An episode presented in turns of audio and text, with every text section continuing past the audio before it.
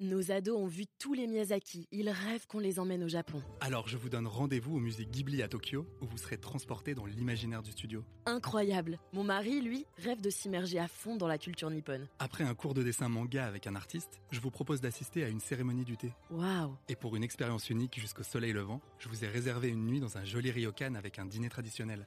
Je nous y vois déjà. Avec Marco Vasco, ne rêvez plus, vivez votre voyage l'esprit libre. Au rendez-vous sur marcovasco.fr pour imaginer votre prochain voyage sur mesure. Figaro Radio. Parlez-moi d'histoire. Guillaume Perrault.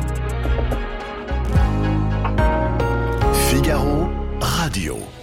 Bonjour à tous. L'histoire des relations entre la France et Israël, c'est notre sujet aujourd'hui. Entre Paris et Jérusalem, il y a eu des moments de lune de miel, il y a eu des moments de brouille terrible, mais il n'y a jamais eu d'indifférence. Et pour examiner les tenants et les aboutissants de cette histoire passionnelle, j'ai le plaisir d'accueillir deux invités. Aujourd'hui, David Elkaïm, bonjour. Euh, Vous, êtes, euh, vous avez été détaché au Quai d'Orsay de longues années. Vous êtes maître de conférence à Sciences Po, auteur de deux livres, L'histoire des guerres d'Israël et les services secrets israéliens, avec un co-auteur chez Talandier dans la très belle collection Texto. Marc Ecker, bonjour. Vous êtes directeur de la recherche à l'IFRI, l'Institut français des relations internationales, rédacteur en chef également de sa revue Politique étrangère, une revue trimestrielle. Et parmi vos nombreuses, nombreux euh, centres d'intérêt figure le conflit israélo-palestinien et ses répercussions en France. Et parmi vos nombreux ouvrages, signalons Intifada française, point d'interrogation. Chez Ellipse, c'était en 2012. Alors, respectons l'ordre chronologique si vous le voulez bien, ce sera plus simple pour tout le monde pour s'y retrouver. Messieurs, est-ce qu'on peut dire que quand l'État d'Israël est fondé en 1948, il va y avoir une lune de miel entre la France de la 4ème République et l'État hébreu pendant une quinzaine d'années Moi, je n'aime pas trop le, le terme lune de miel parce que voilà, c'est un terme du registre amoureux qui fait penser à un mariage, etc. Les relations entre États euh, sont Mm. rarement de ce registre-là, de cette nature-là. Euh, on parle plutôt d'intérêt, éventuellement euh, d'alliance, mais on n'est pas allé pendant très longtemps avec Israël dans le registre de l'alliance. Mais c'est vrai qu'il y avait un partenariat, en tout cas, qui a été très fort sous la 4ème République. Mais les relations n'ont pas été si simples qu'il peut y paraître a posteriori. Et par contraste, notamment avec la dégradation qu'on a connue euh, à partir de, de 67, même si ça a commencé un petit peu, un petit peu avant. Euh, mais c'est vrai qu'on a eu une période qui va de 46, donc avant même la création de l'État d'Israël, jusqu'à 56, qui est un peu l'apogée hein, avec cette opération de Suez, où on a eu des relations d'une qualité exceptionnelle. Mais il va falloir quand même rentrer dans le détail pour Oui. montrer que ça n'a pas été si simple, et notamment euh, qu'il y a eu des désaccords au plus haut sommet de l'État entre différents ministères. Alors, quand même, pour, pour rappeler les bases, on peut dire, David Elkaïm, qu'il y a eu enfin, les grands partis politiques de la 4ème République, la SFIO, par exemple, avec Guy Mollet, les radicaux socialistes, avec une figure qui est un peu oubliée aujourd'hui, qui s'appelait Bourgès Monouri, mais enfin, qui était quand même très important, qui a été président du Conseil brièvement en 1957, des gaullistes, je pense au général Koenig, par exemple, c'est des gens qui ont été impliqués, qui ne cachaient pas leur volonté d'aider Israël. Alors absolument. Au- au départ, il y a quand même ce qu'on a un peu appelé une espèce de rendez-vous manqué entre, la France et le tout début de l'État d'Israël et du mouvement sioniste quand même. Ça met un tout petit peu de temps à se mettre en place, donc c'est plus à partir du début des années 50 que stricto sensu au moment de la création de l'État.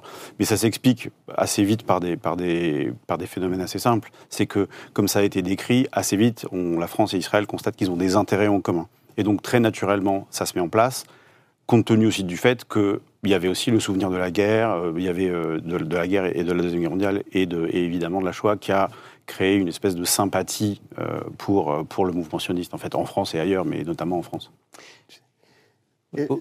Oui, pour, pour peut-être compléter, peut-être plutôt que de mettre en avant les différents partis et Oui. leur proximité ou pas avec Israël, en réalité, on voit qu'il y a des divergences selon les personnalités, même à l'intérieur des partis. Ce qu'on dit généralement d'un point de vue historiographique, c'est qu'il y avait les trois France. Alors, les trois France et la, la nécessité ou pas de se rapprocher avec Israël. En fait, ce qu'on entendait par cette expression de, de trois France, c'était d'abord une France humaniste qui, effectivement, avait le souvenir de la Shoah, de la résistance, et qui, pour des raisons humanistes, humanitaires même, on pourrait dire, voulait aider le mouvement sioniste à créer cet État. Pour qu'il y ait un lieu de refuge pour les juifs dans le monde entier. Ensuite, il y avait ce qu'on appelait la France catholique, la, France fille aînée de, l'Église, avec des, institutions chrétiennes en Terre Sainte, qui elles aussi avaient donc des intérêts et qui bah, balançaient, hein. certains en tout cas voulaient des, gages de la part du nouvel État d'Israël pour la protection de, de, ces lieux et même pour des dédommagements par rapport à des destructions qui avaient eu lieu pendant la guerre d'indépendance. Et puis le dernier point, c'est la tendance plus réaliste, euh, c'est ce qu'on a appelé la, France qui promeuvait la puissance méditerranéenne. Il faut se rappeler du contexte de l'époque, hein. la France était encore très présente sur place euh, au milieu des années 40 et même à la fin des années 40.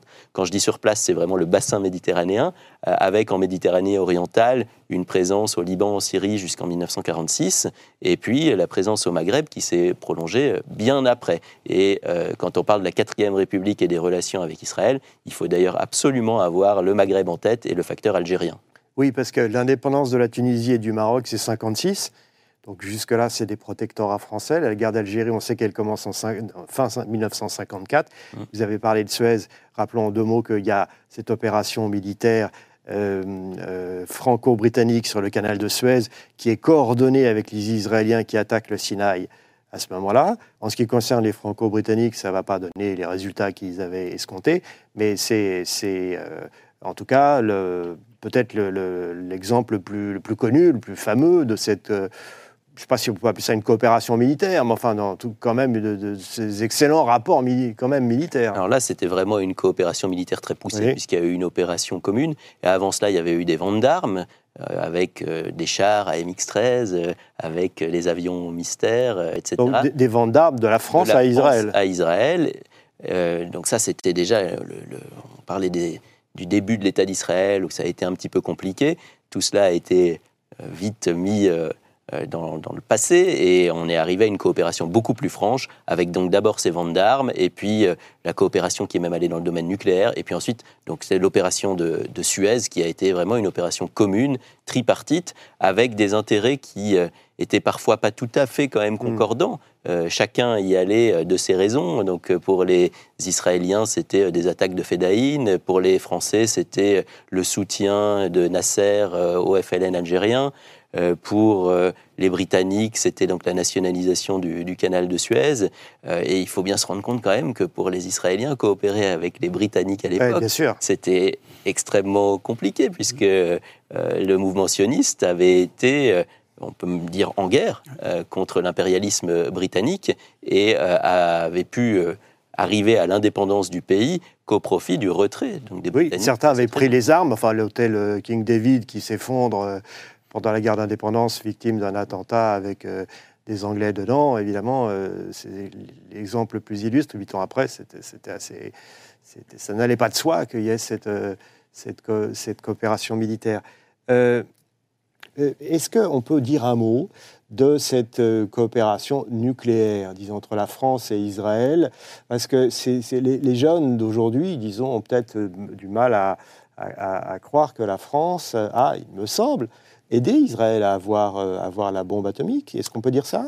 Alors, on ne peut pas dire que la France a aidé directement Israël à acquérir la bombe atomique en elle-même, mais qu'un des premiers partenaires dans le domaine du nucléaire euh, d'Israël, c'est la France, à travers la fourniture d'un petit réacteur à visée scientifique.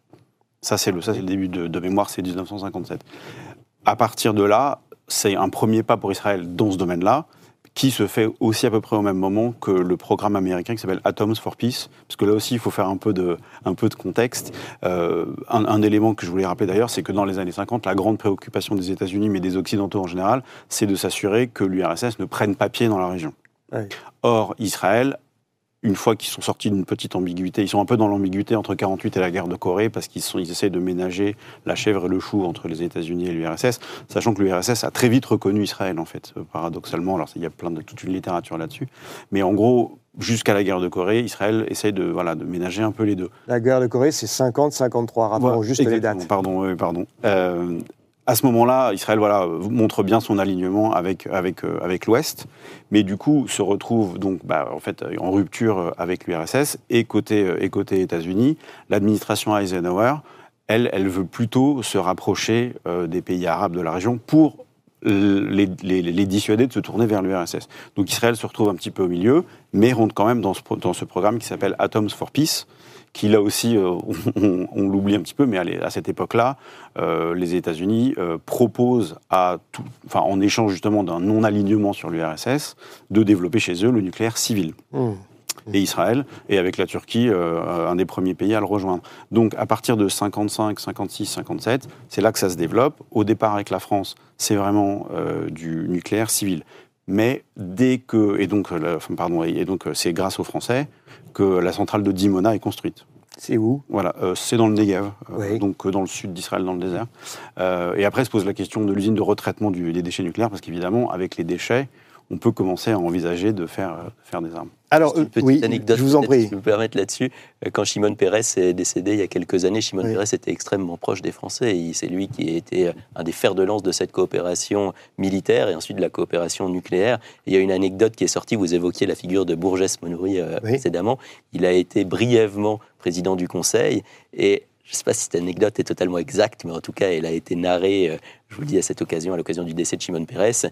Euh, il est venu à Paris pour euh, négocier la signature vraiment du document de cet accord nucléaire.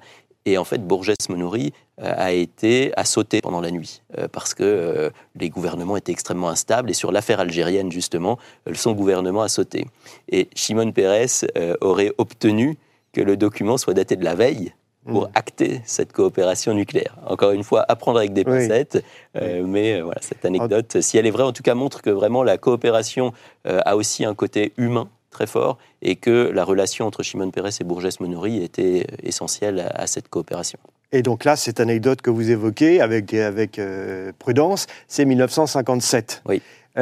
Est-ce qu'on peut dire un mot peut-être des divergences d'appréciation, des différentes, enfin, de sensibilités différentes des, administrations françaises entre le ministère de la Défense, le Quai d'Orsay, parce que c'est eux qui, font tourner, enfin qui font, qui ont la charge quotidienne de ces questions. Est-ce que, est-ce que euh, vous diriez que toute l'administration euh, présente la même position instinctive sur, euh, à l'égard d'Israël, ou est-ce qu'il y a des différences de sensibilité selon les grands ministères régaliens?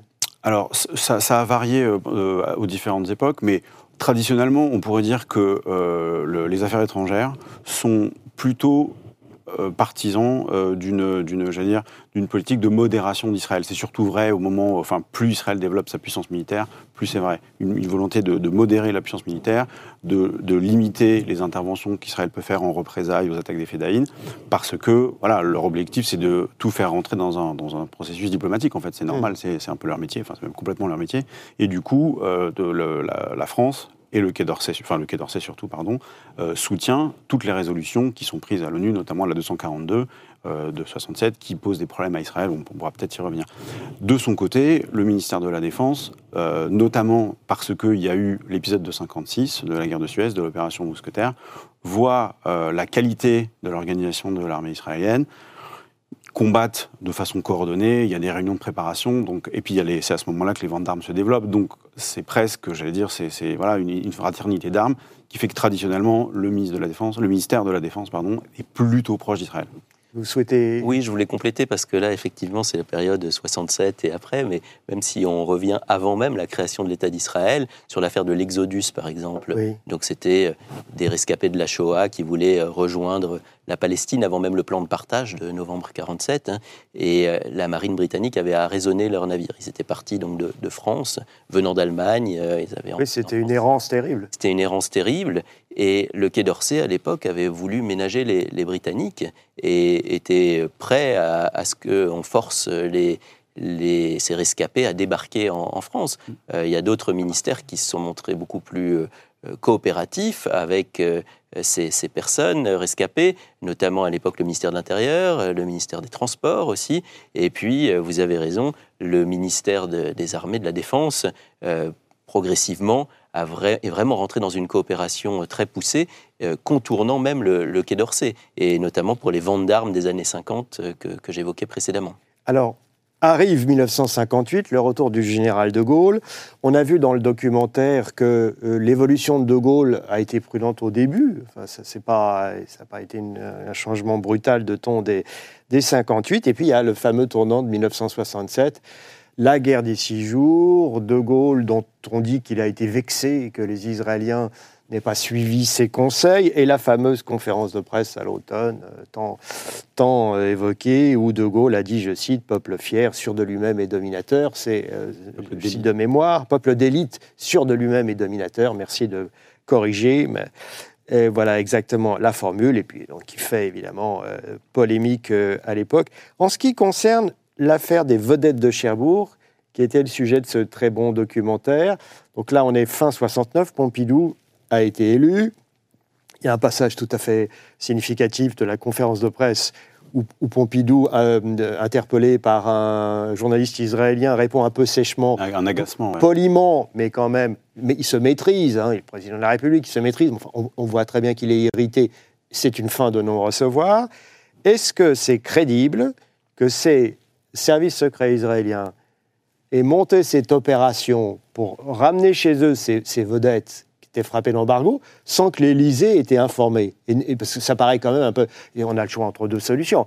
Soit soit il y a un côté un peu, un ratage monumental des, des- de- de- de- des services français qui étaient chargés d'alerter l'Élysée, soit, ou d'empêcher que ça se produise pour éviter qu'il soit ridiculisé, soit il y a une complaisance, il y a une indulgence, et ils ont regardé ailleurs, et ils ont protesté pour la forme, et en fait, ils se sont accommodés de ce qui se passait. Quelle, thèse vous privilégiez, vous? Alors, je trouve que c'est justement, c'est assez bien montré dans le documentaire. C'est-à-dire qu'il paraît assez peu vraisemblable que personne à aucun niveau, à aucun échelon euh, des renseignements français ou de l'armée se doute de quelque chose, parce que c'est l'ampleur, euh, de l'opération euh, implique que quand même c'était difficile de ne pas laisser de traces.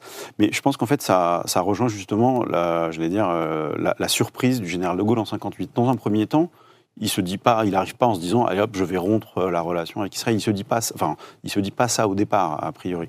En fait, euh, la première réaction, c'est de l'étonnement, de justement de l'imbrication des establishments politiques et militaires entre la France et Israël, des liens euh, entre autorités politiques et militaires euh, que, en fait, qui n'ont presque pas d'équivalent. Énormément de décisions sont prises ensemble, euh, de la coordination politique, de la coordination militaire. Et il, en fait, il, engage, j'allais dire, une espèce d'inventaire de, cette imbrication, sans immédiatement se dire bon, il faut rompre avec Israël. D'autant qu'il y a Oui, mais pa- pardonnez-moi de vous, ramener à ça, mais pour cette affaire des vedettes de Cherbourg, à votre avis, alors, ratage, euh, Alors ça, ça- ça n'engage que moi, mais j'ai- du mal à imaginer qu'au niveau local, et, euh, il y ait eu, il y ait eu euh, des informations qui circulaient et que, comme vous le décriviez, on est un peu regardé ailleurs. Par contre, je, je crois que dans les hauts échelons de l'administration française à l'Élysée, là, c'est un- c'est une vraie surprise, qui est d'autant plus grave parce qu'ils se rendent compte que des gens le savaient et n'ont pas fait en sorte que ça ne se et vous, Marc qu'est-ce que vous en pensez pour cette affaire on des est dans la spéculation. euh, Oui, oui, archives. mais on a le droit, on a le droit mais, ici. euh, moi, je- voilà, ce que je pense que ce que montre cette histoire, c'est que l'État français n'est pas monolithique. Euh. C'est qu'il y a des services, euh, des ministères, des personnalités euh, qui se sentent plus ou moins proches de tel ou tel parti euh, Oui. au conflit et euh, qui euh, peuvent aider dans une certaine mesure ou faire preuve d'une neutralité bienveillante Voilà. euh, ou au contraire s'opposer. Mais ce qu'on voit dans le documentaire, je crois, c'est que quand même au plus haut niveau de l'État, il y a eu une vraie colère, euh, peut-être de ne pas avoir été informé également euh, par la base. Bah, le plus vraisemblable, est-ce que c'est pas ça? Est-ce que quand même, le plus plausible, c'est que des services de l'État savaient et ont préféré peut-être ne pas faire preuve de zèle et ne pas transmettre ce qu'ils savaient, par, par bienveillance envers... euh, Enfin, là, on on- est dans la spéculation. on est dans la spéculation, revenir sur un point qui me semble extrêmement important. Vous avez évoqué 58 comme rupture, ensuite 67. oui. N'oublions pas 62, encore une fois l'affaire algérienne. À Oui. partir du moment où la guerre d'Algérie est terminée, la France peut progressivement réinvestir le monde arabe dans tous les sens du terme, y compris dans le sens économique. Oui. Il ne faut pas oublier que pendant la guerre d'Algérie, la France avait rompu ses relations diplomatiques avec tous les pays du monde arabe, sauf le Liban. Euh, là, il y a une reprise progressive et en fait, les pays, certains de ces pays en tout cas étant vraiment en guerre euh, avec Israël, le fait de conserver une relation forte avec Israël était antinomique euh, d'un développement des relations avec ce monde arabe. Du coup, il y a eu ce rapprochement qui a été fait avec le monde arabe au détriment des relations franco-israéliennes. C'est vraiment un point, à mon avis, fondamental à garder en tête, le facteur algérien. Et D'autant plus. Et alors, pour aller tout à fait dans votre sens, rappelons que Georges Pompidou, c'est aussi un président de la République qui reçoit le colonel Kadhafi à l'Élysée. Alors attention, faut pas faire d'anachronisme. Oui, c'est pas- Kadhafi jeune, fringant, que la presse le, le considère avec plutôt de, de la bienveillance. Il vient de prendre le pouvoir en 69 en Libye. On voit en lui bah, un militaire qui a fait un putsch et euh, c'est assez fréquent. Euh, on ne sait pas ce qu'il va devenir encore. Mais enfin, toujours est-il, Pompidou reçoit quand même Kadhafi à l'Élysée vers 73, je crois, et lui vend des mirages. Oui, c'est ça, c'est potentiellement un réformateur dans le monde arabe, en fait, euh, la nouvelle génération qui prend le pouvoir. Alors, on je pense que dès 69, il n'y a pas d'illusion sur le, caractère autoritaire de ces Oui, pouvoirs. bien sûr. Mais euh, j'allais dire, euh, y a- on, on- on croit dans une forme d'élan modernisateur. C'est ça. Et, et bon, et puis après, il y a les intérêts bien compris, où on est quand même euh, très content de passer des contrats, de vendre des armes euh, et d'exploiter les ressources. Euh, et, ce que vous décriviez par rapport à la, euh, j'allais dire, à la rupture, il y a aussi un exemple dont qu'on n'a pas mentionné. C'est apparemment De Gaulle demande assez vite, au début des années 60, euh, qu'on réduise, voire qu'on arrête la, la coopération dans le domaine militaire. Or, il semblerait que la, la coopération, elle, est pour- elle se soit poursuivie beaucoup plus tard, jusqu'en 67, voire même 68. Donc ça rejoint ce que vous disiez. Ça veut dire qu'il y a une vie autonome des administrations et que si on ne les fouette pas tous les jours, euh, ils continuent sur leur lancée. C'est ça, il y a une espèce de, de lancée. euh, ouais. C'est pas nouveau et ça Non. ne concerne pas que ce domaine. Non, non. Mais Allez. juste sur les mirages, évidemment, les Israéliens avaient protesté de manière très très véhémente en disant que la France euh, rompait l'embargo. Euh, Bah parce oui. que tout ça est une histoire d'embargo, comme c'est très bien montré dans le documentaire. Et la France a répondu écoutez, non, parce que euh, la Libye euh, n'est pas en- dans le conflit directement, donc elle n'est pas concernée par cet embargo. Ceci pour dire qu'il y a aussi eu des arguties juridiques Oui. sur ces sujets de vente d'armes. Alors, une question, je vais vous poser un peu naïf. A- Avançons un peu dans le temps. On est en 74, Giscard est élu président de la République. Et il, il choisit de faire comme De Gaulle et Pompidou, c'est-à-dire de ne pas se rendre dans l'État hébreu.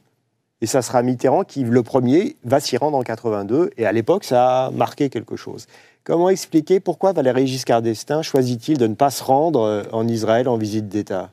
Alors, il faudrait peut-être faire une, analyse un, un petit peu plus fine, mais j'allais dire que à cette époque-là, grosso modo, ce soit plutôt la gauche qui soit proche d'Israël et plutôt la droite et les milieux d'affaires qui soient proches des pays arabes, c'est quelque chose qui n'est pas, qui est pas surprenant. On le voit aussi aux États-Unis, où aujourd'hui on a l'impression que les alliés indéfectifs, euh, indéfectifs pardon, euh, d'Israël, c'est les républicains, mais pendant très longtemps c'était les démocrates. Et euh, tous les républicains euh, autour notamment des intérêts pétroliers. euh, Rest- Restons sur la France, si vous le voulez bien. c'est le, c'est Oui. le même schéma. Il y a, il y a une, il y a une j'allais dire, le mouvement sioniste israélien, il fait partie de l'international socialiste. Oui, il y a des travaillistes de- à l'origine. Exactement, c'est des Oui. travaillistes. Voilà.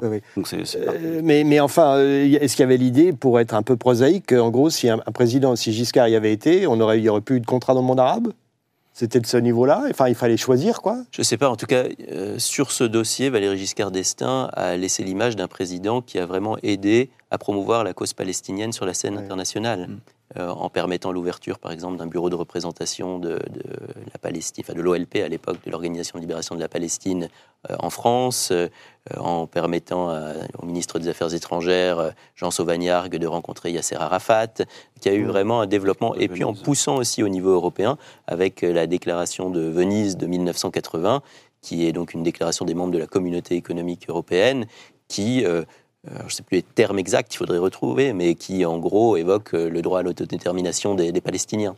Donc euh, voilà, il y a cette euh, image laissée par euh, Valéry Giscard d'Estaing d'un président plutôt pro-palestinien, euh, ce qui, à l'époque d'ailleurs, n'avait pas échappé à une partie de la communauté juive française Oui. qui a rompu une sorte de tabou en appelant à voter contre Valéry Giscard d'Estaing, donc en l'occurrence pour François Mitterrand à l'élection ça. de 1980. C'est-à-dire qu'il y a aussi des, des- des conséquences de politique intérieure et ces questions commencent à devenir un enjeu du débat public euh, en des termes qui sont propres à cette décennie 70. C'est-à-dire qu'avant, dans les années 60, on, a- euh, que la sensibilité collective a, évolué sur ces questions dans les années 70. Euh, et, que représente la visite de Mitterrand en 82 Je crois que c'est juste avant le début de l'intervention militaire au Liban de- de, euh, de- d'Israël en 82.